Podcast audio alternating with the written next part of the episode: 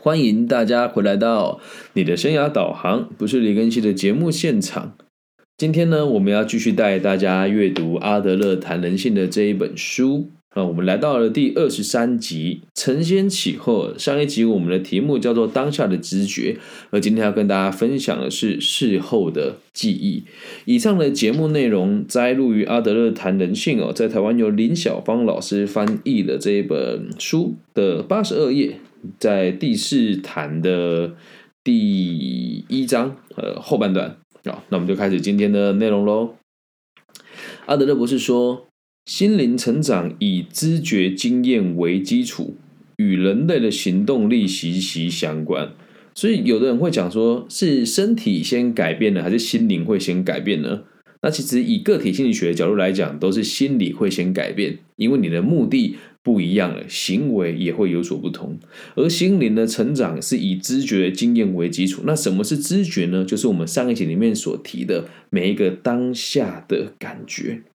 而这里有提到哦，心灵的本质与人类能否有自由行动有密切的关系。个人的目标和行动的目的啊，会决定一个人的作为。哇，这句话讲的真的很好。有一句这个成语叫做“行将就木”。什么叫“行将就木”呢？就是你像一个树，像个木头一样。为什么？你无法行动，就算你想了很多，你不动的话，那你就是一个植物，你不算是一个生物。所以，人类拥有心灵的本质是来自于我们可以自由的行动。了解吧？那我们会往什么方向行动呢？会往我们心里面所设定的目标与目的，这个才会决定我们的作为。好，那这边我跟大家再补充一下，从我个人理解的个体心理学的角度来跟大家分享。我想这个想法应该在台湾的心理世界没有几个人，我没有听到有人用这个方式来解释啊。目的会决定一切。所以呢，我们定下目的之后会行动，但是要行动之前，我们会花很多时间来犹疑。就像你想减肥，你却始终不去跑步一样；就像你想要变帅，可是你却从来都不健身啊。那这个达到目标以前呢，你一定要先有行动的这个过程。那什么会造成你的行动呢？就是你的感觉。以生物的角度来讲，我肚子饿了，我吃东西；我觉得我受到威胁了，我逃跑，一定要先有感觉。啊，所以这是一个关系哦，目的会决定你的行动，而感觉通常好的感觉就是我正在做我想做的事，想要达到我要达到的目标，这就是好的感觉。那很多人是因为你设定了一个目标，你不去做，所以你会觉得很痛苦、很欲足。这就是我们讲的这个目的决定一切，而目的也会决定你的感觉哦。我们继续往下看。身为人呢，我们都必须收集来自外界的讯息。从中组合出自己与环境的关系，在这边有另外一个这个论点了，就是我们讲的是阿德勒博士说，我们必须从中组合出自己与环境的关系。个体心理学有个很有趣的基调，就是我们和任何事讨论任何事情，都得讨论我们和某个人或某件或是某个东西的关系，而这边讲的是整个环境。啊，就比如说你在听我的节目，就是你和我的关系，你听得舒服，那就是我跟你的事情。那比如说你请你的朋友听我的节目啊，这时候呢，就是你和他跟我一起互动的事情。那这个东西小是小到一对一的个人，那大是大到我们和这个社会跟整体的环境哦。所以这边我们的意思是，我们要收集收集来自外界的讯息，都在不知不觉当中，然后确认你跟这个环境的关系。好，那如果个人的角度来看的话，就是是偏向于正向的，还是偏向于负向的？这就是看我们自己怎么做选择了。而心灵是一种人们用来适应环境的环境的器官，它必须得开发出所有与自我防卫相关的能力，帮助自己生存下去。那这边听起来其实要解释哦，要花很长时间。但我们用一个简单的方式讲，就是我们感觉到这个世界是什么，我们就用什么样子的方式去。回馈人家，就比如说像今天我带我的女儿去一个这个可以小朋友互相诶在攀爬的这个游乐园里面，就是一个小小的公园嘛，有些有玩乐设施这样。然后有个小男生就直接把我的女儿推开，那女儿没有怎么样，就只是愣了一下。那在这时候，在他的世界里面，就是他可以有很多选择，比如说可以把他推回去啦，或者咒骂他啦，或是或是这个追着他跑啊，或者是哭着喊爸爸。他做这件事情都是为了让自己生存下去。而你说老师这个心灵跟行动有什么关系呢？其实这个样子的哦，孩子的认知。他的行动就来自于他现在心理的状况，所以当时我的女儿就是让开让他过去，然后我就看到这个小男生超越了我的女儿之后，后来他们要坐溜滑梯下来，我的女儿已经先到了这个溜滑梯的洞口，这个男孩子又很用力推了我女儿一把，那这时候我的女儿也就没有说什么，还是就让他先走，然后我就跟那个小朋友说：“小朋友，如果你要排队的话。”会比较好，但如果用你现在的方式这样推挤别人，对你对别人都没有好处。他的爸爸妈妈是完全不管，而在这个孩子的角度，我不我不会对这个孩子生气的原因，是因为在他的世界，他的心灵会认为，只要是我的，我就要我的爸妈不管我，所以我想要怎么做我就怎么做，甚至是我推倒别的小孩子，我的爸妈会关注我，那是他的心灵所决定了他的行动。所以这边讲的这个自我防卫相关的能力，就是你会用不知觉的方式来保护自己，让自己生存下去，或是达到你的目标。有趣吧？那我们的心灵面临的生活各种问题所产生的各种反应，都会在心里留下痕迹。所以每一件你经历过的事情，都会对你产生一定程度的影响。那有的时候是这个样子哦，你觉得它没有影响，但实际上它是有影响。有时候你觉得它有影响，可实际上它对你影响不大。并不是我们所看到跟我我们所感觉到这么浅层哦，而记忆就是在这样子的状况之下所产生的能力，它的功能就是为了让我们能够适适应这个环境，有趣吧？你仔细去回想一下，你脑子里面所记下来的每一个记忆啊，全部都是来自于你认为它有意义，你才会记住它。我想到这边想，我脑子里面装了很多没什么屁用的东西，比如说。呃，看汤博文的电影嘛，那就是周星驰，他会唱什么“红烧翅膀我喜欢吃”，我就把它背起来了。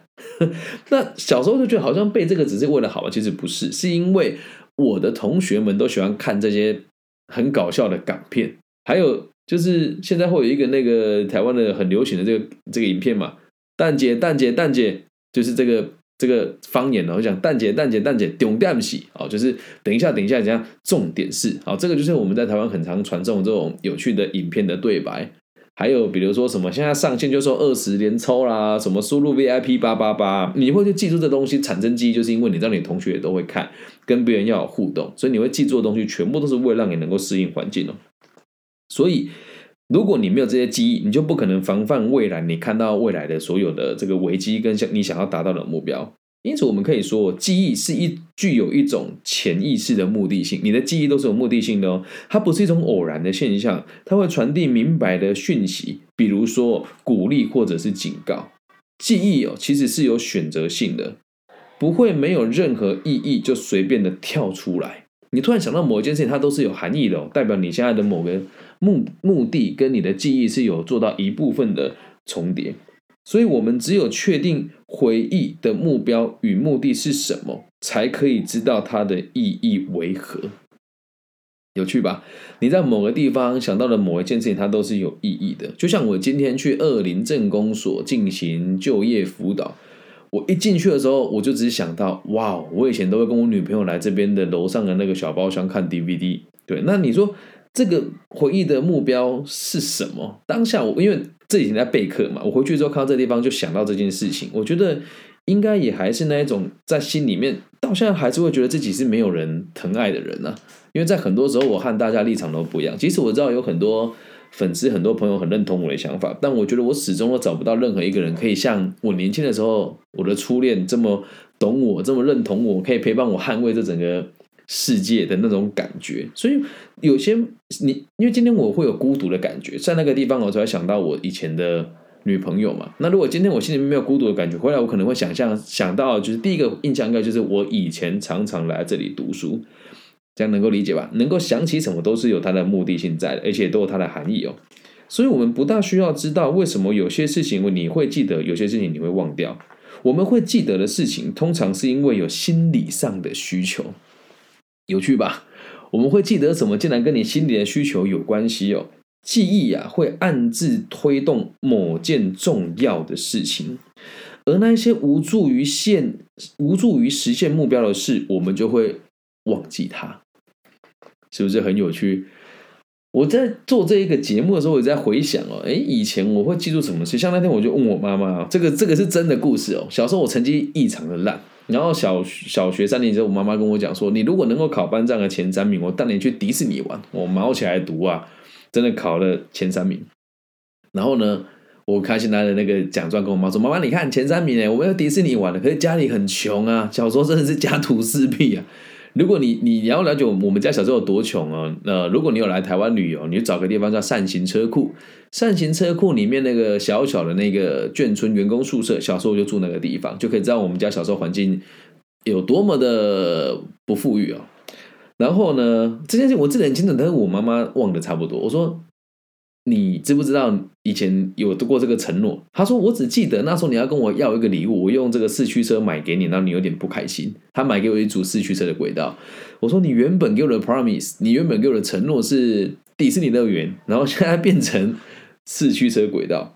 嗯，我记得很清楚，而我妈已经。”忘记了，可能他的目标是把我们成功的养大，那这件事情他觉得不重要，他就会不记得。而我们记得都是为了实现某些目标。就像我现在会记得这件事情，就是因为我心里面还会觉得说，呃，很多目标我做不到，那很多人对我的承诺我都没有做到，所以我会记住这件事情，时时警惕自己，然后跟自己说，每一个承诺你的人都有可能会改变，你要能够理解，要能够包容啊。所以你看这个事情。无助于我们实现目标的事，我们就会忘记；如果有助于我们实现目标，我们就会记得哦。因此，发现了为了某种目的而产生的适应行为，它就会主导记忆的形成，它就会主导记忆的形成，很有趣吧？所以，你你你要去记得一件事，你会你会记住的东西，它都是有目的的，而且在潜移默化之中，都是为你要去适应某些事情，你才会记住这些东西哦。那个人理想的目标会形塑出你的个性，也会影响记忆的形成。所以有人会讲：“哦，这个个性就不能改，他个性就是这样啊。”讲这种话，我都是觉得很难理解的。对，因为只要你的目标改变了，个性就会改变啊。就像我最近也遇到了很多很。挫折的事情啊，有一些同学跟一些朋友会跟我一起说：“哎，我想跟你学个理心理学啊。”然后我觉得你的成就很不错啊，或者是我的同行的朋友会跟我讲说：“我想要和你一起成为这就是像你这样子的存在。”可是当我当他们在阅读某些东西的时候，我去跟他讲说：“哎，你在读什么？我可以看一看吗？”然后甚至是我可不可以对你读的东西提出一些我的看法跟质疑？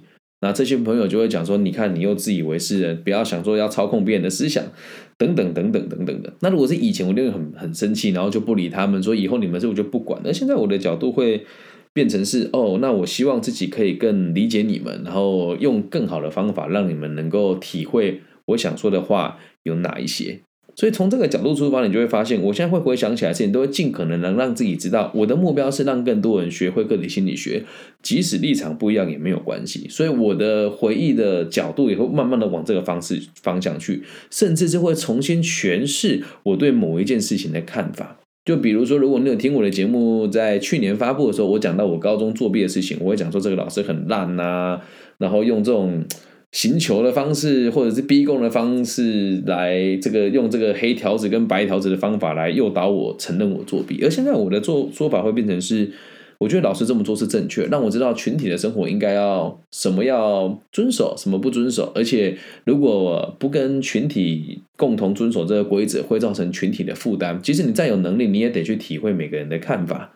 就是我现在目标转变了之后。所看到的东西也不同，而在在个性上就有很大的差别。以前人家就会说李庚希的个性偏激，而现在人家会讲说，哎，那他这个人呢有在持续成长，了解吧？所以一件记得很久的事情呢，即便他的记忆已经扭曲了，只要这个记忆有助于个人实现他的目标，就会从我们的意识层面中移出来，形成一种观点或者是情绪的基调，甚至是人生观。童年的回忆哦，就存在很多这样子。偏颇不实的片段，而它就会变成我们真实的个性，很有趣吧？就短短的一个章节，我们可以做这么多的解释。在书里面的篇幅，它不到一页啊，呃，两页，它不到两页的内容，就这样子，从这个书本的右边这页到左边的这页，大概只占了一页的内容，我们可以解释出这么多深诶。深层的这个解析，但也不是每一个人都会像我们这样来读这一本书啦。那大部分的人读书的这个逻辑哦，好像也都是哎，我看过了就算了，他也不会去深究它。那就像我最近有个朋友跟我讲说，他花了钱买了别人的课程呢，他就有些有用啊，有些没有用啊，就听有用的就好。哎，他买那个课超贵的，台币一万多吧。那我就觉得好奇啊，就兄弟，你这么学习是为了什么啊？对吧？所以你要记得哦，承先启后。咱们上一集讲的是当下的感觉，现在讲的是事后的记忆。所以哪个是真的，哪个是假的呢？很难讲。这个世界只要你看到认为是真的，那它就是真的；你认为它存在，那它就是存在。但如果你觉得它是假的，它是错的，那它就是错的。记忆本来就是主观的，而你当下的感觉也是主观的。所以简而言之，这个世界本来就是主观的，懂吗？所以有很多人都会讲说：“哎，我跟你不一样啊，可以包容啊。”当然呢，这就是主观的。你可以选择跟我一样，你也可以选择跟我不一样。世界很公平，然后也很客观。什么叫客观？就是每个人的主观就叫做客观。我认为我很客观，但其实也是主观的，懂吧？都是累积出来的。当下的感觉呢，会决定会影响你事后的记忆，而你当下的感觉呢，也都是来自于你个人的主观，所以记忆也相当主观。同样一件事情，你的。目的不一样，解释的方法就不同。再举一个我们很常见的例子哦，呃，我自己小时候，爸爸常常毒打我，打到我无法好好的坐在椅子上。那假设今天我的目的是成为一个浪荡子，花光家花光家里的财产，那我就会讲说，因为我爸打我，所以我就是摆明浪给他看。可是现在我的角度是我希望。自己能够为社会做点贡献，所以我的解释会是：小时候我爸爸对我很严格，他是为了我好，但我知道方法不对。我希望把个体心理学推展出去，让每个人看懂了之后，可以去善待他的下一代，或者善待他的小孩，理解吗？以上就是这一集全部的内容喽。然后也要邀请大家，就是最近世界的局势很动荡嘛，那也也希望大家如果可以的话，可以在你的各个这个社群软体上面用这个 hashtag 的方式哦。贴上我反对战争，因为我觉得这都是权力者的操控。那这个世界上的每一个人都应该互信、互爱、互助，而而战争这件事只是让基层的人员去送死而已。你不会看到这个领导人出去外面跟别人打架、跟打仗吗？那你说啊，你这个就是对你的这个这些地方不够认同。我倒不这么认为，什么事情都是可以解决的。